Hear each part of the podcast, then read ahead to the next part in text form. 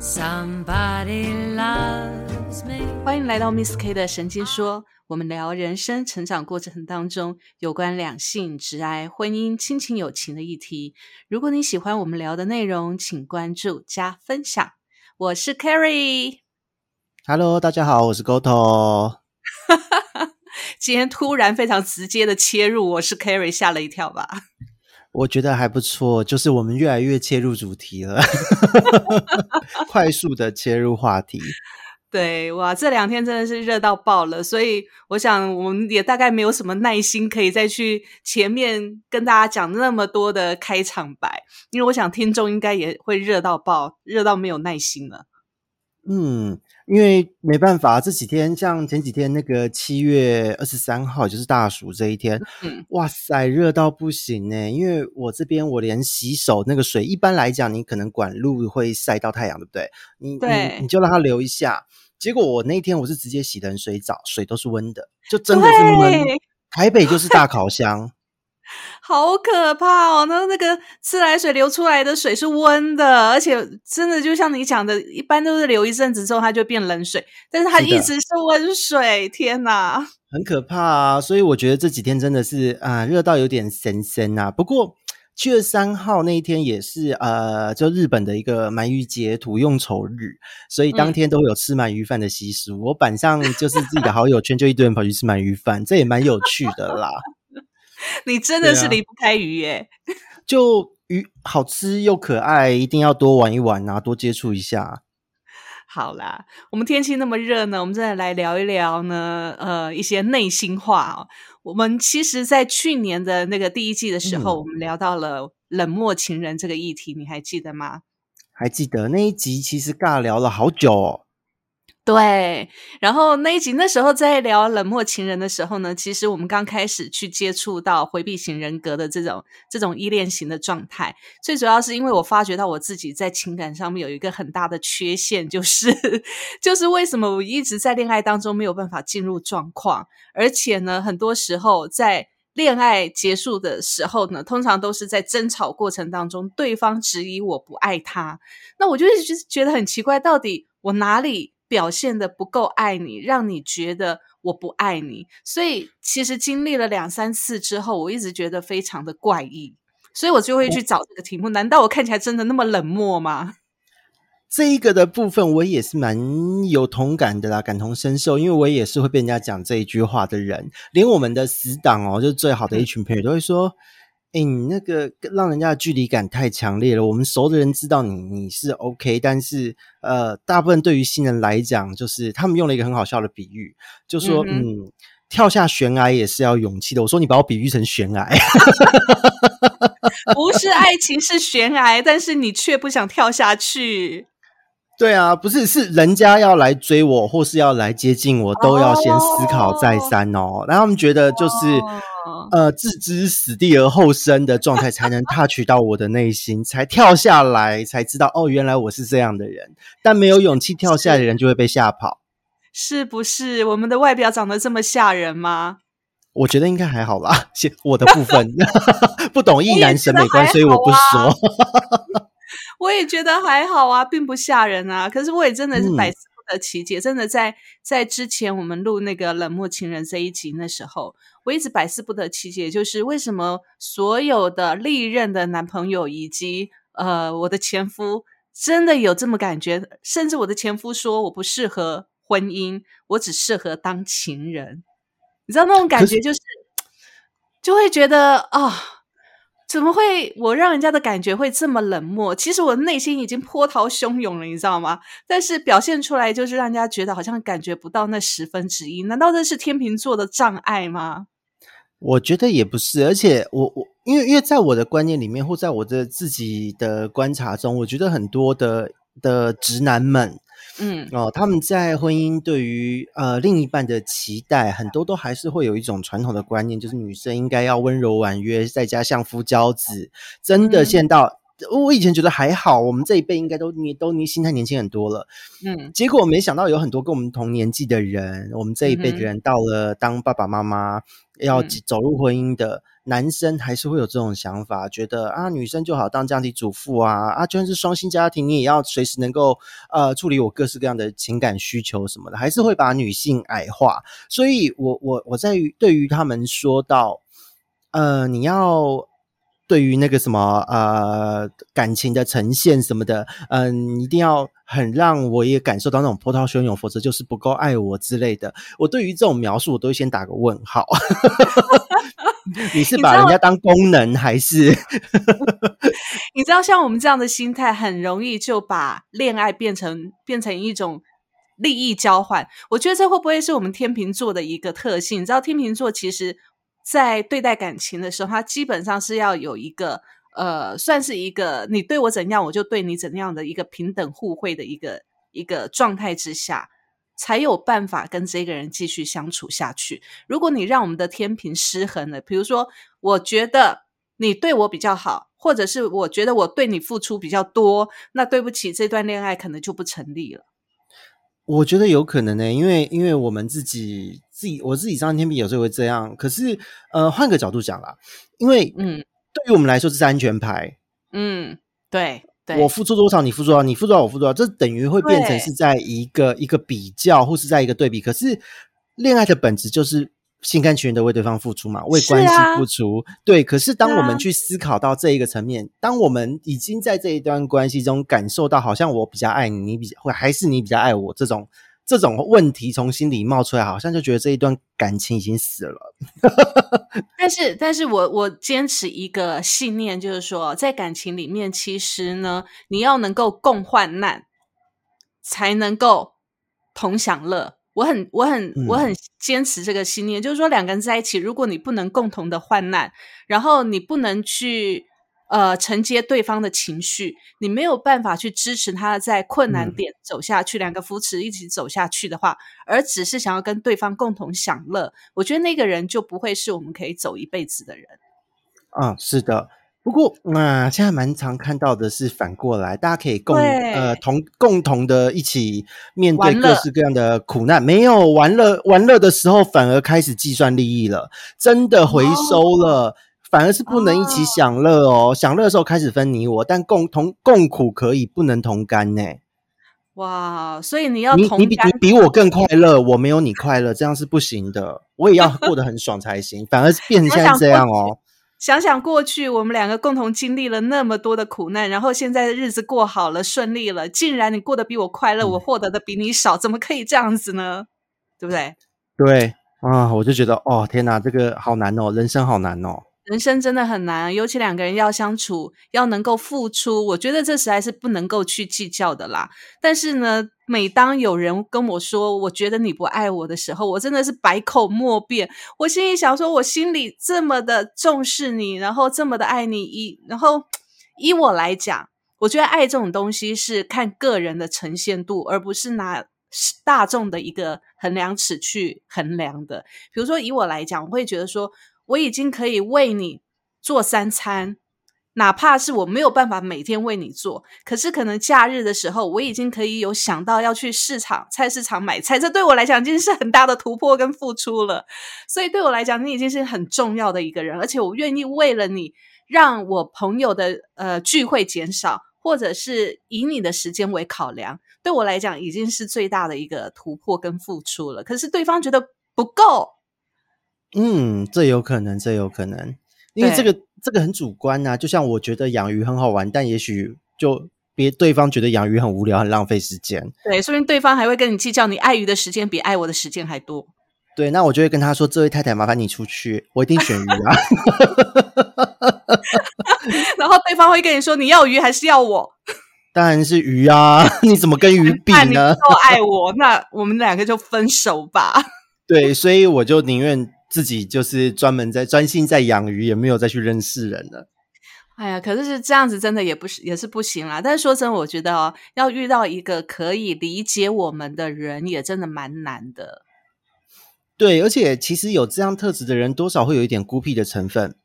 对，说到这个孤僻的特质这件事情，还记得去年我们在录《冷漠情人》的时候，我们不是有测了我们自己的依恋状态吗？依恋是的，是的，是的对。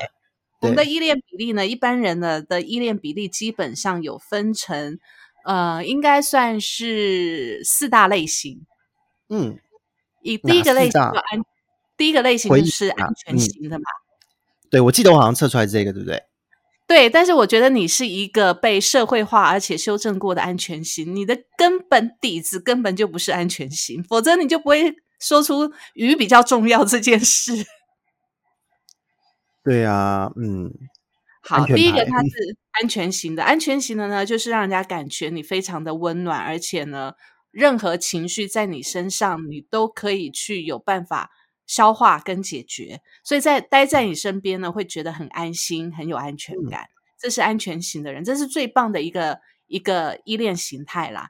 那第二个呢，就是叫做焦虑型的。我们去年也录了一集叫做焦虑型的傲娇型情人，对 不对？焦虑型的傲娇情人，焦虑型的我记得了，嗯，对嗯那因为我自己本身呢，也有百分之三十的，呃，大概百分之三十左右的焦虑型。嗯，然后沟通你好像比较少，对不对？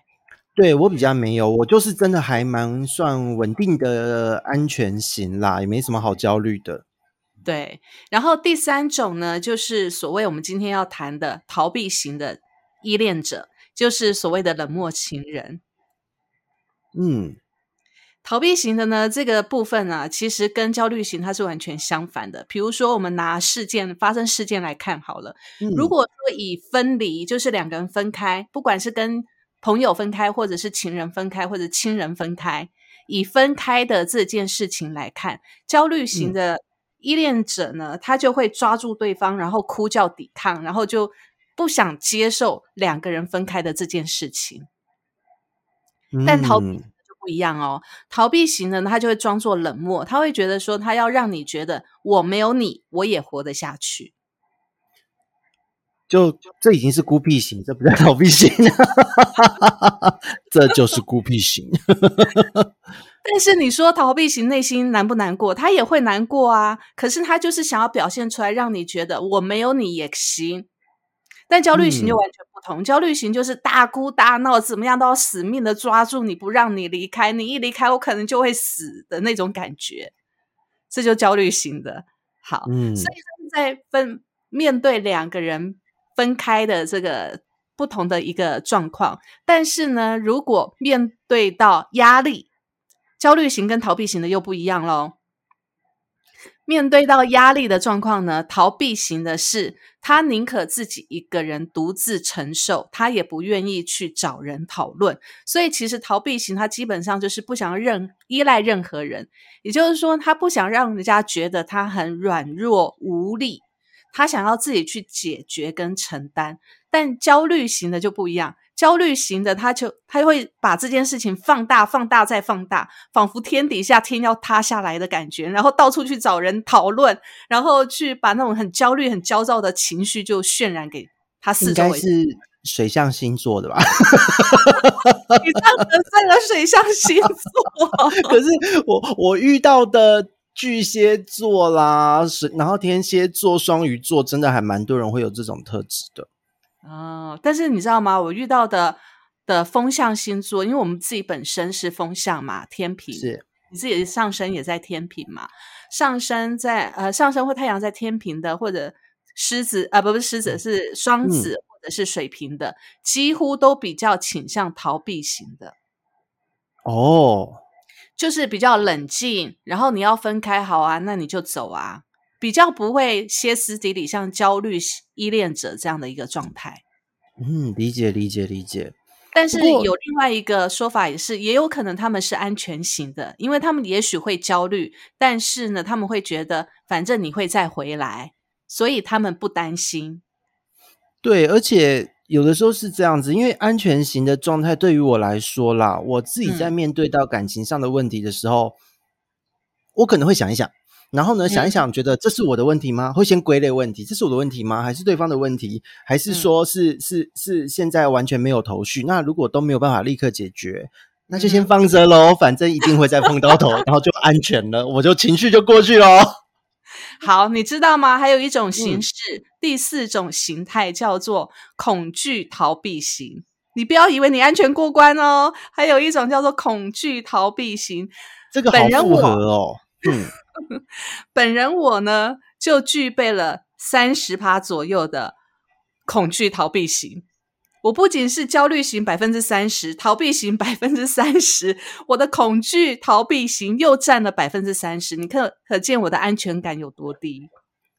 嗯，所以，什么叫做恐惧逃避型呢？恐惧逃避型它基本上是结合了焦虑跟逃避两种依恋形态。也就是说，你很渴望，其实你很渴望亲密状态，但是当别人接近你的时候，你又会害怕，你又嗯拒绝。这种又爱又不要、又爱又害怕的形态叫做恐惧逃避型，是很难搞。听就很累啊。最主要是，我觉得是个听你在分享的人会累，然后你自己也会把自己弄得很累。跟你谈恋爱的人是首当其冲，一定最累。对对对，所以这真的是，这也是我自己哦。从去年我们录了《冷漠情人》，一直到现在啊，经嗯经过一年了吧，我自己又再测了一次，竟然我的依恋形态没有任何的更改。我觉得我对我自己真的是，唉失望吗？也不能说上失望，只是说我怎么会这么固执，而且，嗯，我的内心为什么可以这么根深蒂固的，死都不更改我的依恋状态？可是我觉得这个这个是好事诶、因为呃，这代表说你的情感、你的内心的状态，就算呃是说，因为我说我觉得要一年就改变了这整整套的思维是很难的。我觉得这也是一种稳定啊，而且你处于这样的状态之中，又更花了一年的时间去了解自己这样的状态，我觉得好像也不是什么坏事诶、诶，所以你说，如果我一直维持这样的状态，就是另外一种类型也是一种稳定啊，对啊。我们我觉得，我觉得不论今天是哪一种依恋关系，你只要嗯能够一直维持这样的状态，然后你能理解他、接受他，我觉得这不是什么坏事啊。就比方说，你也不会想要叫焦虑型的人不焦虑嘛，那不可能，那不是他啊。对，的确是。可是重点就是你要遇到一个可以接受你忽冷忽热，然后忽躁郁，然后忽冷漠的 这种人，还蛮难的。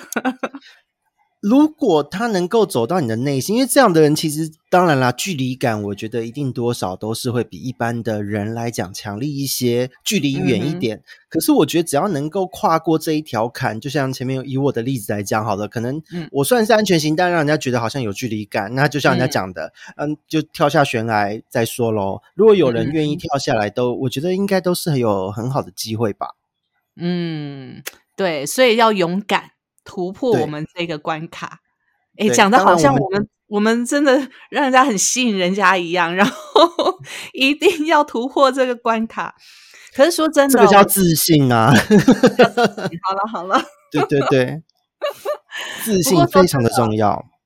嗯不过说真的，其实我觉得谈到这种依恋形态，我觉得不免要讲到我们呃依恋形态是怎么形成的。我觉得了解成因如何，然后再来理解我们去怎么调整它，或者是我们要要不要调整它，然后要怎么接受它。我觉得这个比较能够帮助我们再往前跨一步吧。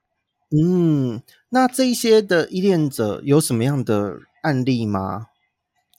嗯，案例哦，好，嗯我要讲因为刚刚讲的是是是你当事人，这个我们太熟悉了。有什么别的比较 具体的案例？有有有有有，我身边的嗯一个朋友有一个非常非常非常明显的案例，连我都看不下去的案例。连你本人都看不下去的案例，那听起来还蛮恐惧的，对，蛮令人恐惧的。是怎么样？我有一个朋友，一一个非常非常好的朋友，其实嗯她跟她老公已经结婚了十几年了。然后，其嗯实我们的小孩是、我们的小孩子是同年龄的，所以其实从小我们的小孩就我们的下一代，其实也一起玩长大的。所以呢，每一次呢，我在听她跟她老公相处的状况，我都觉得哇，你怎么可以跟你老公相处这么久？她老公的状况是这样子，就是其实呢，他们两个结婚的时候是呃，她老公追她的。那但是追到手之后，进入婚姻之后，你知道发生什么事情了吗？她老公呢，非常态度完全算是一百八十度的大转变。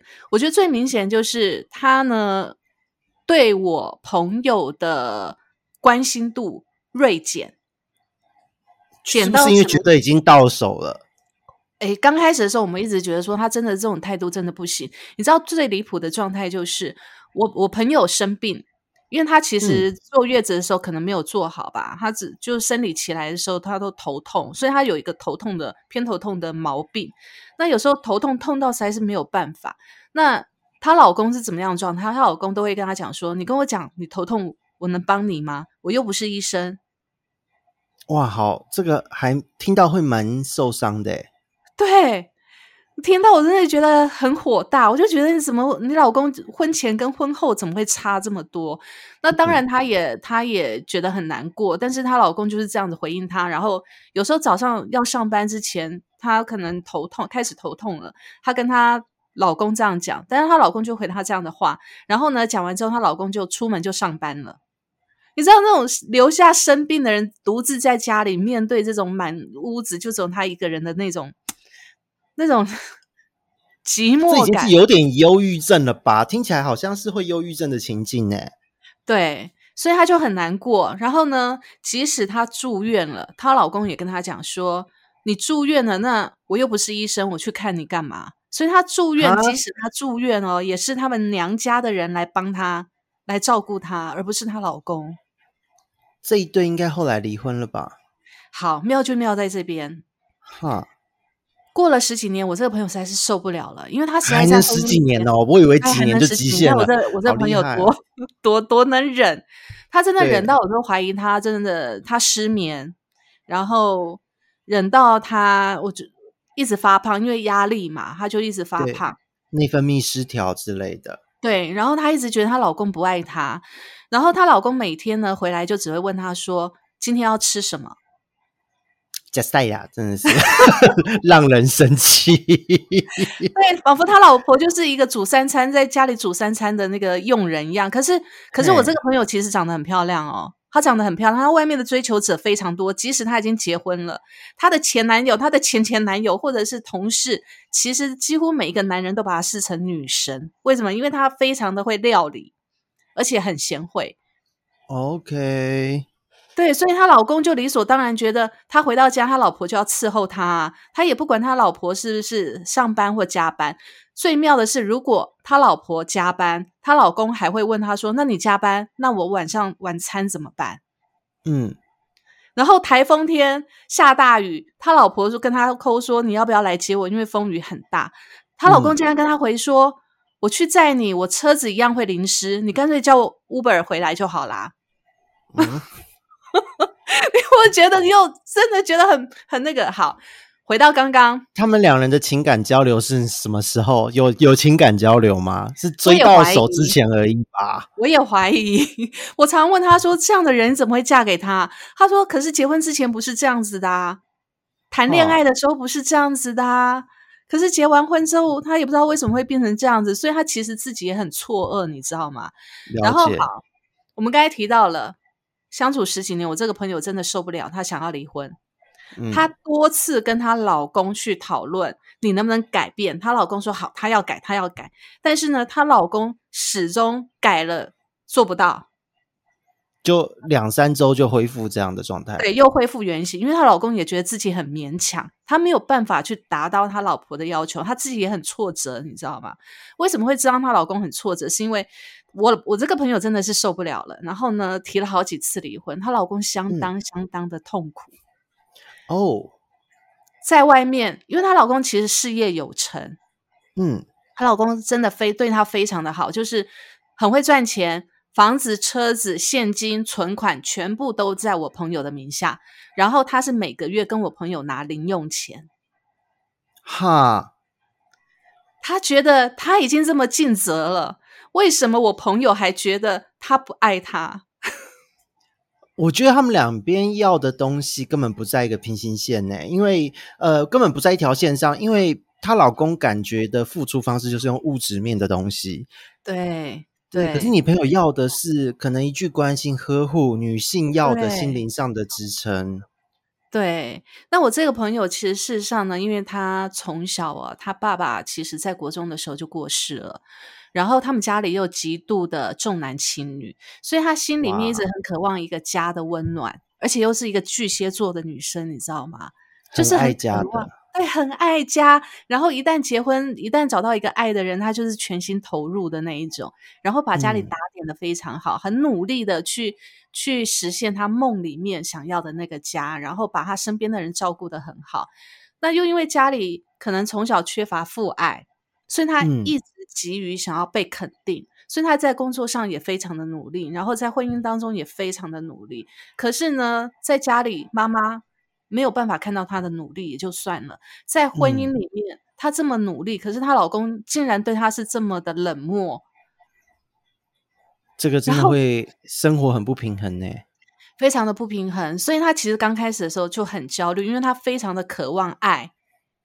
嗯所以其实我朋友呢，我后来我后来去大概研究了我们的这个整个依恋型的状态的分类之后，其实我的朋友他是属于焦虑型的依恋者。哦，焦虑型的依恋者就是他很容易把情绪放大，或者是他得不到回应的时候，他就死抓着对方。所以刚开始他们的形态是我朋友追她老公跑，吓都吓死了。在婚姻里面，所以其实他非常的焦虑，所以他才会焦虑到去看心理医生。她会觉得说嗯她真的是受不了了。那她老公的家庭家庭背景是完全相反的。她老公呢，她老公家庭背景是这样：从小她妈妈跟她爸爸，她爸爸也是很早就过世了。那她妈妈在她老公很小的时候就跟男朋友住住在一起了，所以。她妈妈就把她老公跟她的呃妹妹跟弟弟三个人，那时候还很小，就他们三个小孩是独立住的，然后妈妈跟男朋友住在外面，偶尔才会回来照料一下这三个小孩。哇，那跟被好像被遗弃有什么两样啊？对对对，就有点像这样子。所以她这个老公呢，从小的时候他就知道要自己照顾弟弟跟妹妹。等到他自己长大，大概十几岁的时候，他有能力可以去打工的时候，他就知道他要努力赚钱，然后养弟弟跟妹妹。所以在他现，他在他的观念里面，他觉得家庭只要吃得饱、穿得暖，就是一其实就是个家了。一个家。嗯，。对，那这个真的，他的需求停留在一个很基本的状态。很基本的状态，所以基本上他也不觉得，因为他妈妈对他是冷漠的嘛，所以他基本上在家里也没有感受到一种母爱或者家庭的温暖，所以基本上他对妻子，就是我朋友跟他儿子，就小孩，基本上他结婚之后啊，他也觉得我已付出了很大的一个努力，就是他很努力的赚钱，他真的事业蛮好的，那嗯我也很努力把我的所有给我的老婆跟小孩了，为什么你还说我不爱你？那个对于男方来讲也会非常的挫折，是真的啦。很大的挫折啊！因为对他来讲，所谓的幸福，所谓的一个家里面是不包含温暖的，嗯，不包含嘘寒问暖的交流的。对他来讲是这样子，了解了解。所以这个在在我们以前哦，其实我跟我朋友认识了将近二十年了。那刚开始的嗯时候，我们真的觉得很气愤，会觉得说：“哇，你怎么会这样？你怎么嫁了一个老公是这样的一个一个状态？不爱你的人，或是说好像把你当工具人的男人，对，你知道，其实像这样的老公跟这样的婚姻形态啊，在我们一般来讲，其实我们就把他评为渣男了嘛，嗯，就是好像了解了他的成长背景之后，大概能理解他的心理是怎么想。他很努力了，他真的很努力了。他真的非常努力了，而且他所有的，他所有他能做的，他都是为了这个家，嗯，只是他不懂得去做情感上的交流。对。可是女性要的是情感上的交流，其实好像可以理解，也就是因为我有试过跟在情感中同居。嗯、那那以前年轻的时候是没有想过同志是可以结婚的，所以对嗯于很多的同志来讲啊、好像同居就好已经有点类似婚姻体验的感觉了。嗯所以那个时候我有发现，嗯，因为我的生活很简单，以前就很简单，然后呢，在谈恋爱、约会、暧昧的时候，可以因为谈得来，嘻嘻哈哈没有问题。可是嗯当好像说要真的住一起、租房子，或是干嘛，试着同居的时候，就会发现，嗯，会好像整个。对，心里面会有哪一块变得怪怪的，你现在也不好说，然后就会觉得不一样了，感觉会不一样，不是不爱对方，而是不知道该怎么爱对方。而且你会不知道每天要跟他相处，反而会害怕。对，会害怕我的情绪，我的各式各样，我的好与不好，会不会给他什么奇怪的影响？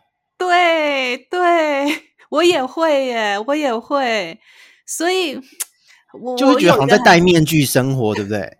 对对，其实其实会让我想到，我从小的时候啊，其实我好像看起来很容易跟人家聊天接近，但是很莫名的，我心里很清楚知道说，你只能靠近我到哪里。嗯，然后如果你要再靠近我的时候，我就会害怕，然后我就想要逃跑。那你的那一条线是在哪里？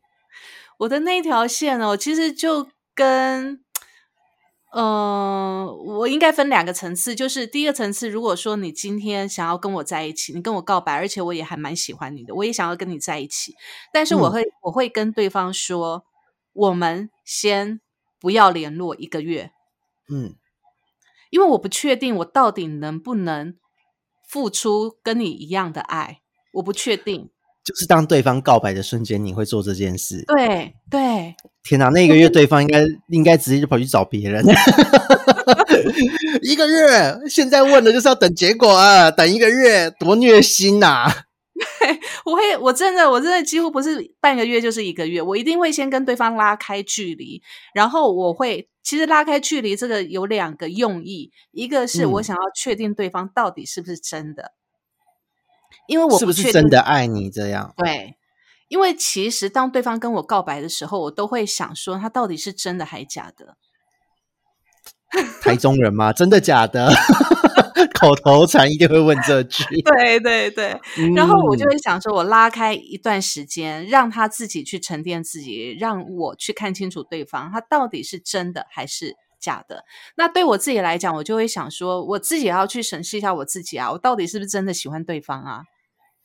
等于是说，当他告白的瞬间，就开启了要冷静的开关。对 OK，那这个是第一道第一道防线嘛？对，那第二道防线，当我当我已经深思熟虑，我觉得哦，OK 了，你可以靠近，我也可以靠近的那一刻，然后大概好，就像你刚才讲的，要同居，嗯，要同居的那时候，我又开始了。哦，第二条线在这个地方。对，就是像这边考量的就是像我的状态一样，就是到底是呃要怎么样去抓这个感觉，对怎么呈现自己，这是很难的。然后就很怕，就很怕每天碰面可能会看到我不好的地方，嗯，很怕把自己的缺点呈现在对方的面前。哎，那我好奇问一下哦，在嗯过去你的经验中，这个同居是拖了多久才同居？嗯，大概其实大概快一年吧。我觉得最快的是半年啦，最快的是半年。哦，那好像差不多是，的确是会让人警戒的时间点。我想，如果都已经交往了三五年之类的，才要进入同居的关系，那应该对于彼此比较真实的一面，就是可能睡起来 丑丑的、油油的脸、蓬头垢面，对这些都看过了。那应该对于同居不会有那么大的呃反抗才对。大概半年，还维持在热恋，然后还维持在美好的形象的那个当下，你就害怕，因为我如果拿下这个美好的形象，对方会不会幻灭？哦，了解了解，这的确是是也是一个思考点啦。对，所以其实，其实在，在要踏入一段感情之前啊，坦白说，我们通常都会把对方的热情可能就浇熄了，嗯。对不对，我觉得这个这个应该就是就是也就是所谓的恐惧逃避型，就是依恋者的一个嗯特特色吧。好像很多时候关系看似要进一步的时候，就会想逃跑，然后就会让对方觉得错愕、不知所不知所以这种感觉。对，然后对方就觉得，那你到底是到底是喜欢还是不喜欢？对，因为因为我在之前，我我我也是在可能在暧昧的时候都还不错，嗯，然后呢，当进入到要问我要不要交往的时候，我就会开始陷入冷静状态，就是一模一样，开关打开也会冷静。那那很好玩是，当我进入一段感情后，我会还蛮安全型的。可是，在进入感情之前，我完全就是会担心，就是会，我甚至觉得有点到优柔寡断的程度。就是我觉得，我那时候第一个问题就会问自己：哈，他跟我告白，我真的那么好吗？我可以嗯吗？这是我嗯要的吗？我跟他嗯走得下去吗？我会从头到尾再问一次这个问题。哇，我觉得好累哦，真的很累。我有时候看那个韩剧啊、偶像剧啊，男女主角告别的那一刻，哇，好好热情。我在想说，如果换成是我，真的有办法那么热情吗？好像没有。然后到底会很开心吗？会，会很开心。可是我的担忧好像比开心更多。我觉得我是属于担担忧会比开心更多的类型啦，对啊，不过嗯算啦，那个韩剧也不用太当真，韩剧都演的超级浪漫，那个情境音效、一举手一投足都演的好假掰哦，对，那个你不要这么讲，你不要。这么讲。其实很多人嗯谈恋爱的确是非常非常的开心诶，只是因为我们的过于冷漠，我们担心太多。一旦有人跟我们告白，我们确定心意之后，我们就马上进入了冷静期，是我们太快了，好吗？哦，是这样吗？好，那我我也努力一下，我觉得要浮夸一点，我应该要走印度宝莱坞风格，一举手一投足，一个特效要大概弄弄五分钟这样。边唱歌边跳舞是吗？对对对，不是因为我觉得逃避型依恋的这样子的一个一个状态，因为对嗯我来讲，其实呃，应该说对每个人来讲都是。难道大家在在遇到感情的时候，一个告白都会立刻 yes or no 就就就下决定吗？我也不这么认为。嗯，对，所以我我我甚至到现在我还觉得我的我的心理状态应该是还蛮正常，在看待这一切的。哦，你一定会犹豫吧？没有没有吗？哦，你过于冷静，你过于冷静。对啊，可是，在这一点的话，其实就很尴尬，因为对于人家来讲，也许我会被当他们当成我不喜欢他，嗯，对，很容，易哦。对啊，那如果就算我我我好 OK，就算我没有跑那么快好了，他他已经排除了我不喜欢他这个可能，是不是嗯又会把我当成渣男？因为我有遇过这样的人，他说我是不是跟我的朋友们有染？因为他觉得嗯我跟我的朋友们相处都很嗨，可是跟他相处都很冷静。对，我们他也觉得我是多方暧。昧。对啊，可是我觉得是关系不一样吧，不能比吧。对对对，这的确是。所以其实我觉得这个就是我们想要让更多人去知道逃避者依恋行为的特点，请他嗯们能够理解我们。当然，我们自己也要去理解对方了，不能老是说我们就是这样啊，要不然怎么样？我们也不能一副流氓样子啦。这个就太自私了，我们不能对，太自自私了，。太自私。我们要学着去往安全型的的方向走嘛，这对我们来讲也是一件好事啦。但是我们还是得要知道，让更多人知道逃避型依恋者他的行为特点是什么，我们这样才能嗯分辨我们到底是不是渣女跟渣男，或者对方是不是渣男跟渣女。嗯所以呢，其实我们看哦，比如说，呃，在那个在逃避型的这个特点呢，最主要有一个就是说，不主动的寻求跟他人的亲密关系。嗯，对，这是真当的。有没有？这在我们前面讲我们两个人特性的时候，当别人要跨一步想要跟我们亲密的时候，其实我们会害怕。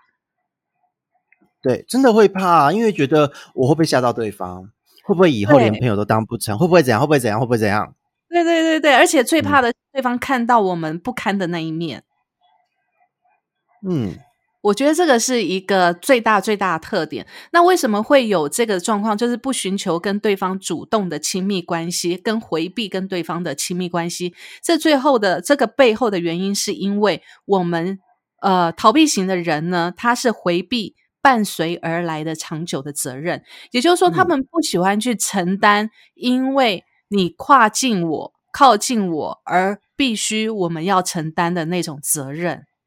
嗯，所以宁可我一个人，我也不想去承担这种长久的亲密关系的责任。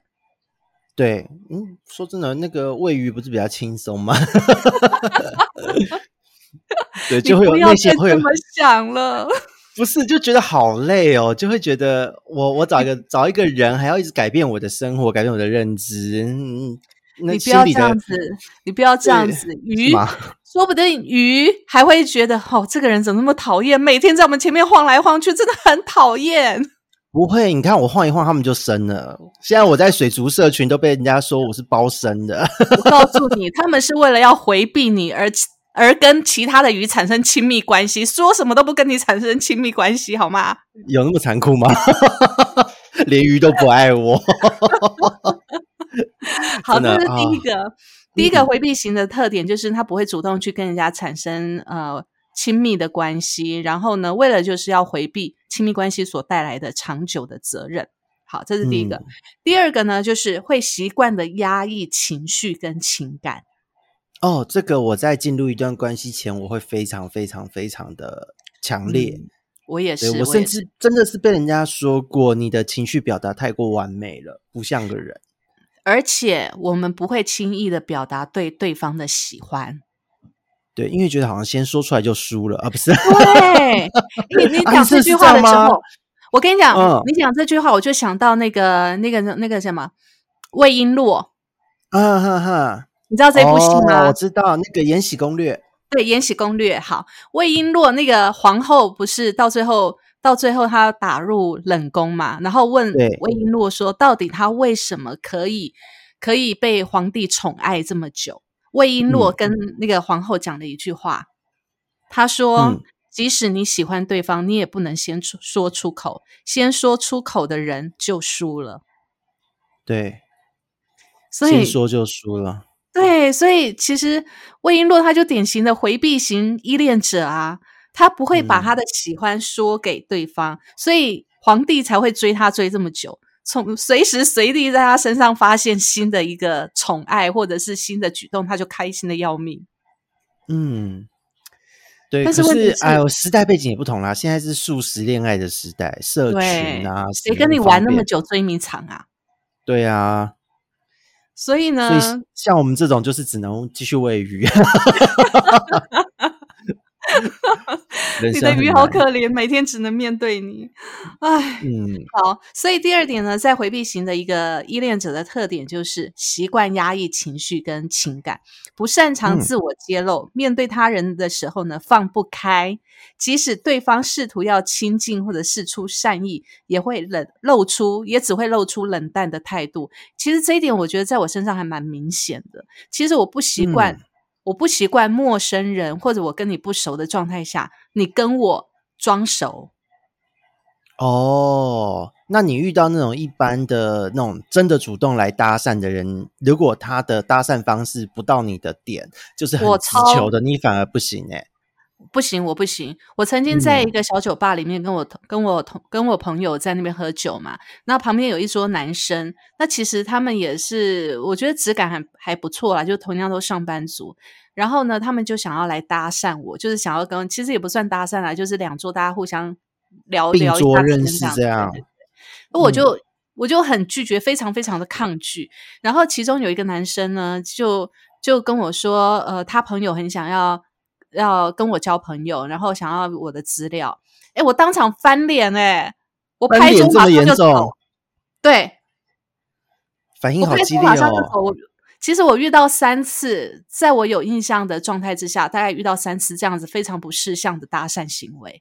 可是我朋友非常的惊讶，我朋友说：“人家只是要你的电话号码，只是想要跟你聊聊天，你为什么反应这么大？”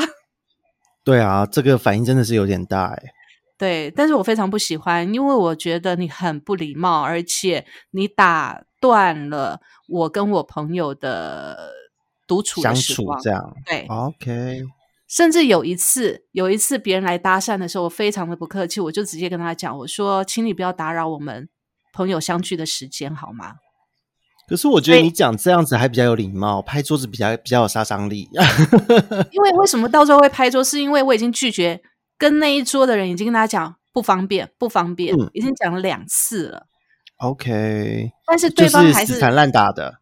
对，那我朋友其实因为我朋友就就觉得，哎，对方态度也还不错，所以他他会跟他聊一聊。但是对我来讲，我就觉得我受不了了，嗯，所以我就拍桌走人。哦，了解，所以也是对方白目啦，有某种程度对方白目了。对，也是好，这是第二个。那第三个呢，就是回避型依恋者呢，比起跟他人的相处，独处的时候更为轻松自在。所以，对对，这个是百分之百的确定。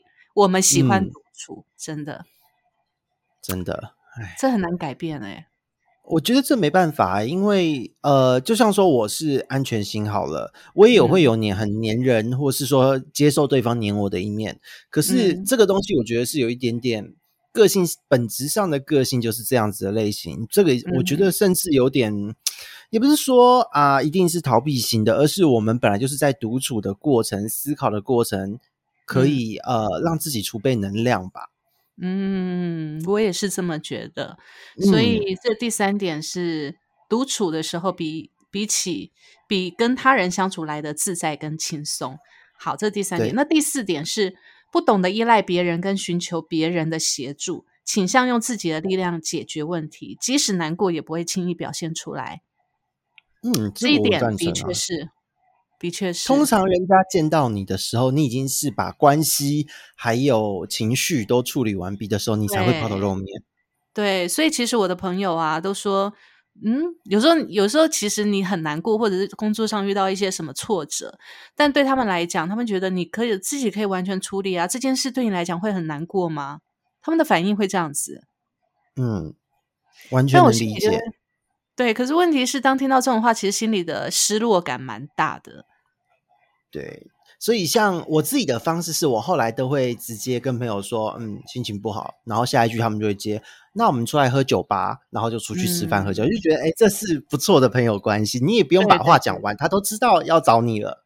对对，所以其实像我们这一类的人啊，朋友都是以十年来计算的。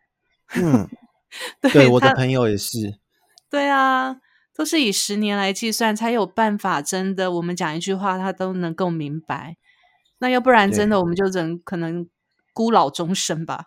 我在想，真的，好，但是但是这就是回避型依恋者的一个特质哦。当然，我们也很努力的去完整完整自己的内心状态。不过，这个真的是要所谓的依恋状态，它是从小的时候呢，跟你的妈妈或者是你的照顾者、养育者的相处的模式所形成的。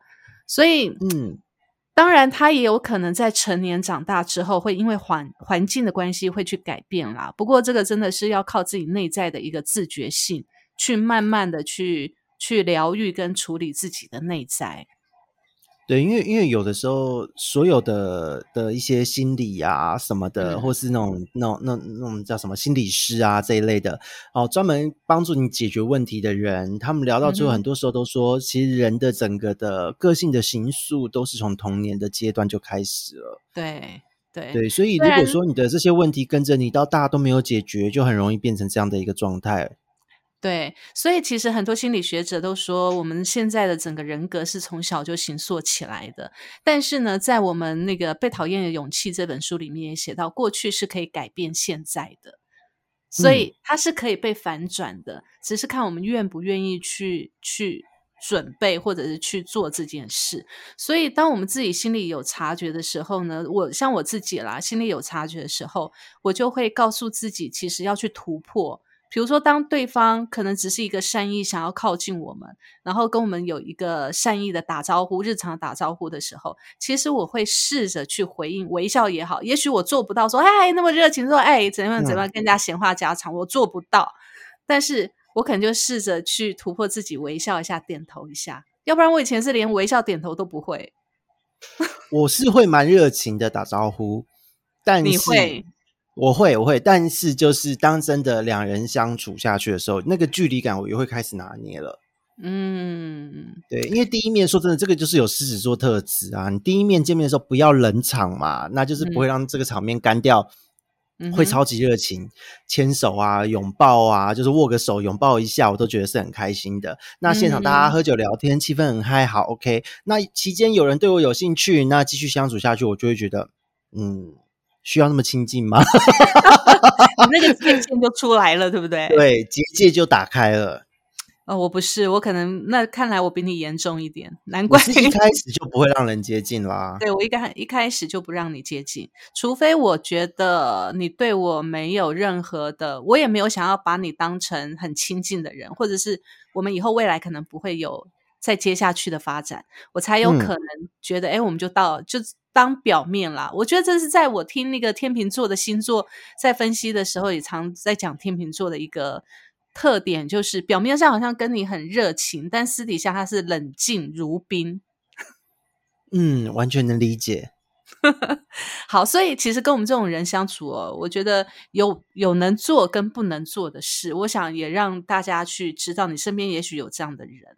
我们不能嗯做什么事，免得踩到我们的地雷，可能一辈子翻不了身。对，就是可以直球，但是呃，这个直球要巧妙一点，对，你可以直丢的太大球，力。嗯，，对，你可以直球，但是你不能情绪化的纠缠。是。如果你有情绪化，或是你一开始就希望得到你想要的结果，那嗯通常这一类型的人就是先吓跑了。对，大概就已经拒你拒拒你于千里之外了，完全被画上黑名单，不能靠近。真的就觉得靠近会有鬼这样子。所以不能情绪化的纠缠，这是你不能做的第一件事情。那嗯但是你说不能情绪化的纠缠，你又不能冷漠的相对，所以这很惨的，对，就是冷漠是我们的专利。对，没错没错。如果我冷，你也跟着我冷的话，那我们这这段感情就完全没有未来了，没有下一步，毫无对，毫无下一步可言了。所以我们可以冷，对方不能冷，嗯，好难相处哦。很难相处，对不对？对，其实也不是说我们可以忍，对方不能忍，而是说对方如果距离拿捏的刚刚好哎，就 OK。那这个刚刚好，其实说会很难抓吗？我觉得也不会，就是你不用那么强烈的示好，但是你可能在一个事件或我们共同的话题上展现出了对这个事情或对这个兴趣，是希望有我陪你，会希望我们嗯一起一起去碰这件事情。所以，比方说像嗯一部电影，可能我们都有兴趣，我会想去看。对这个时候就是好机会。如果说一个展览是我我也想去看，你约我，那我也会觉得 OK。对对对，所以比较适合说从事件去切入，不适合直接直球丢的这么直。对，你可以让我知道你喜欢我，你对我有好感，但是你嗯不能一直、一直死缠烂打。对，而且我能接受。哎，你上次聊到你喜欢养鱼，那我们一起去水族馆逛逛街，好不好？对，然后我我就会觉得，哎，好啊，好啊，你要陪我，你确定哦？好哦，你可以哦。然后可以的话，我们就去。去的路上可能聊生活，聊什么就有机会了。对，但是如果你你跟我说你你对我表示好感之后，然后我可能要跟你保持距离，然后你就冷下来了，我就会认定你完全就是 说谎，而且对你完全就可能同时跟很多人讲过这句话。对你对我就是不真诚，所以我马上就又把你划为黑名单，然后你再也没有下一次表白的机会了。是的，是的。可是虽然说这个很主观，但说真，这是我们这一类的人的确会用的模式。那我自己在感情中，如果说真的进入关系的话，还好是安全型的底，不会有那么多奇怪的事情。嗯，对，这个就比较好相处一点啦。对你，你就很极致了。在进去关系之后，还嗯是会有各式各样的内心戏要面对，这真的是会比较比较辛苦啦。对，所以其实我觉得不能太冷漠，即使嗯对方，即使你回避型的依恋者的那一方呢，对你做出了让你觉得很伤心、很难过，或者是他让你觉得你不能靠近他的这种事情，你也不要放弃，你还是要适时的回应给他你的心情跟想法，适时哦，适度哦。不要 too much，让人家觉得像是情绪勒索，那就很累了。对，然后也不能过于过于冷漠，完全就是不理他，这样子你们两个就完全决裂了。对，也不会有后续。对，所以这是不能做的事情。好，现在我们来讲讲你可以怎么做。你可以怎么做呢？第一个，我必须要讲哦，如果你遇到像我们这种逃避型的冷漠情难搞人，对，难搞情人，对我只能说，如果你知道这种状况，你还是不要接近我们好了。我是觉得，就像刚刚讲的啦，那个。如果如果没有那个勇气跳下悬崖，那也就不用。因为说真的，这不是我们这个应该说，这这已经是一个人格的特质了，这是一种人格的特质。那以我们的立场来讲，说真的，你可以用事件，你不要直接说我喜欢你，请跟我交往。嗯嗯，一开始真的不用这样。嗯，你反而一开始不讲这样的话。对你反而一开始不讲这个，你讲哎，可能今天你知道我喜欢养鱼，喜欢运动，喜欢看电影，喜欢去走走。你分别从不同的这四个方向切入，然后过程你都不用讲你喜欢我。可是在这个过程，因为你没有出这个关键字，我们不会有戒心，就反而会觉得哦，我大概知道你是喜欢我啦。但是我觉得。跟你聊很舒服啊，跟你的相处的共同话题也很棒啊。你也你也是为了因为你喜欢我嘛，所以你在我喜欢的事情上你有下功夫，我反而会因为这样加分。嗯，然后当酝酿了一段时间再来再来，最后用告白或什么直接说，我反而能接受。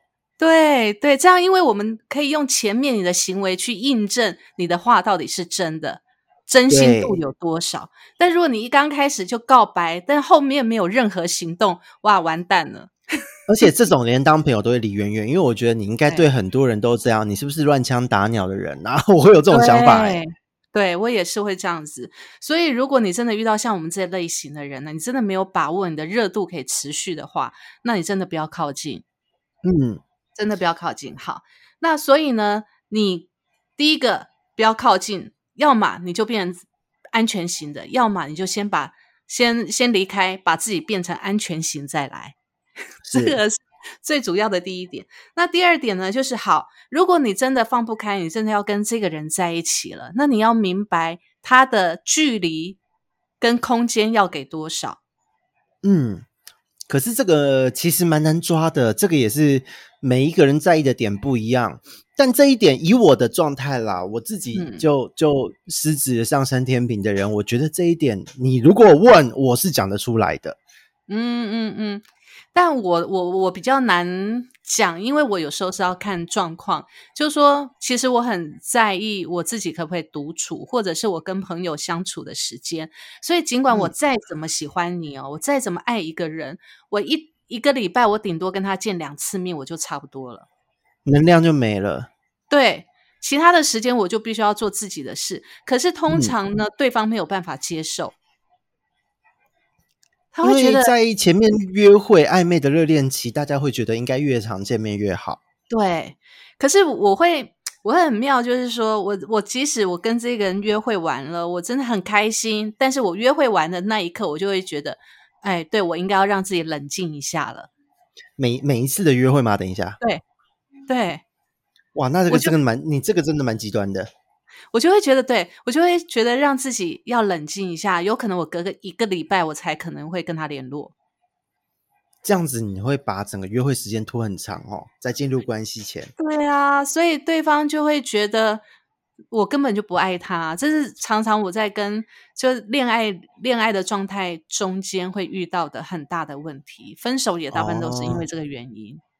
了解了解，那这个的确是还蛮大的致命伤，因为呃，很多人会很急躁，同女男女之间我不知道如何，但是同志来说，一般都跟上班一样，哎，都是三个月，嗯嗯，两到三个月就要有结果，我就觉得嗯嗯嗯，好快啊，因为就也如果有追我们第一季的朋友都知道，说像我的男友之间都是稳定的啦，真的交往很久的，全部都是花了三个月啊、半年啊这些时间。哇，该说我心房重吗？我也不知道，但我就觉得这一切是随着时间慢慢累积自然发生的。对我也是这么觉得。哎，其实我我是这么想，就是你要给逃避型的依恋者他他独处的空间，而且他想要独处的时候呢，你千万不要去强迫他，一定要把他拉出来。如果你让他觉得你可以接受他独处，或者是接受他去跟他的朋友。聚会的这些所有的他自己行为的这些这些事件的话，他反而其实会依赖你跟相信你，然后、嗯因为你给他他空间了，就会越来越短，会越来越呃，应该说依赖你的时间会越来越长，所以嗯他跟你冷漠的时间就会越来越短。是的，是的，因为我觉得这个是一种信赖吧，感受到了信赖。对对，我觉得这是一种信赖。你要让他觉得他跟你在一起是安全的，你可以接受他这种这种逃避的行为，或者是想要自己一个人的行为。嗯，对，那一旦他你有让他这种信赖感的时候，你第一关就过了。对。然后，当你信赖感慢慢的滚滚滚滚雪球滚久了，就会变一种依赖感。对对，你不要觉得好像逃避，对对，这时候再出手就赢了，绝对中。对，他就离不开你了，就离不开你了。所以，其实你对待依逃避型的依恋者，当你知道对方有这种倾向的时候，真的不不能急啦。对，这个一急就坏事啊。对，不能急之外呢，同时你自己内心也要非常的强大，才有办法去抵抗他这种负面的能量。其实我觉得也不会负面的，以我的状态来讲，或者是甚至说 Kerry 你的哦，我觉得其实只是要有一点耐心，给大家一点时间消化这一些就是相处交流的资讯。其实只要愿意给彼此一点时间，还有一点点的空间，让大家可以好好的去思考彼此之间的关系，我觉得对于这嗯样子人格类型的人来讲，就是最好的一个相处模式。对，而且当当逃避型依恋者呢，他可能你们两个在面对一个问题的时候，呃，你不要去逼迫他一定要讲出什么感觉，因为其嗯实他是习惯性的隐藏情绪跟压抑情绪嘛，所以当你逼迫他去讲任何感觉出来的时候，他会觉得压力很大，他就想逃跑。对，而且会，而且他会很痛苦，在这个过程会很痛苦。对，会很痛苦，因为他觉得他自己好像内心要被你透视的感觉，他没有嗯办法接受那种不安全感，所以他当遇到这样的状况，他第一个反应就是逃跑，然后或者是就是完全闭嘴不讲，嗯，这个就会让对方很很火大，你知道吗？就会觉得，哎，怎么怎么有问题不讲出来，然后一直闷着闷着闷着，到底你要干嘛？到最后两其个人就实有时候真说真的，不是自己不讲，而是会去思考讲出来后，对方会不会受伤。对对，其实逃避型的，如果你越逼他、越激他，他讲出来的话可能会越伤你的心。对，其实就算本来不是那个意思，只是因为还没有拿捏好，到底是不是真的这样。因为说真的，这个类型人就是要时间沉淀。对，就是要时间啦，就是要时间，或者是你可以用一个方式，就是从旁引导他，告诉他没嗯关系，你现在不讲也没关系，但是我会等你的答案。嗯，你让他知道你是在等待他的，而且你随时会等待他，而不是等待到一半你就跑掉了。对，如果是这样子，那个用这样的方式沟通，的确就真的是呃，是会比较能让我们放松啦。对，的确，打开那个心房，我觉得比较重要，对不对？真的啊，所以今天其实我们在讲哦，冷漠情人其实他并不冷漠，他只是比较慢一点而已。对，那这个慢要，其实就所谓的慢也没有多慢，就是只要 tempo 抓到，信任嗯感有建立，其实不会慢到哪去。对，的确是，而且我觉得就是遇到一个对的人啊，要能够有耐心，然后理解你的状况跟情绪，而不是而不是逼迫你一定要就他的方式去去去做这件事。我觉得遇到对的人很重要，遇到对的人才会有对的关系啊。对啊，如果遇到一个是控制欲很强的人，我们也会压力很大。对啊，压力超大，我没有办法接受。那个跑，那个跑的大概跟一百跑那个百米速度跑一样，对啊，吓都吓死了。吓死了，吓死了。所以、嗯其实哦，在在整个的那个我们的情感的走走的这个过程当中，当然等到我们年纪比较大一点的时候，比较懂得去探索自己内在为什么会每次在谈感情的时候，当对方跟我说你根本不爱我的时候，我慢慢的去思考自己的内在，才发现哦，原来我是有这样的一个特质在。所以其实这个也是要经过事件跟时间的去去时间去验证，然后自己也愿意去探索自己的内在，然后去嗯接受自己，并且也理解对方的心情，你才有办法去去让自己的在情感这条路上可以走得比较顺一点。是的，是的，是的，完全赞成。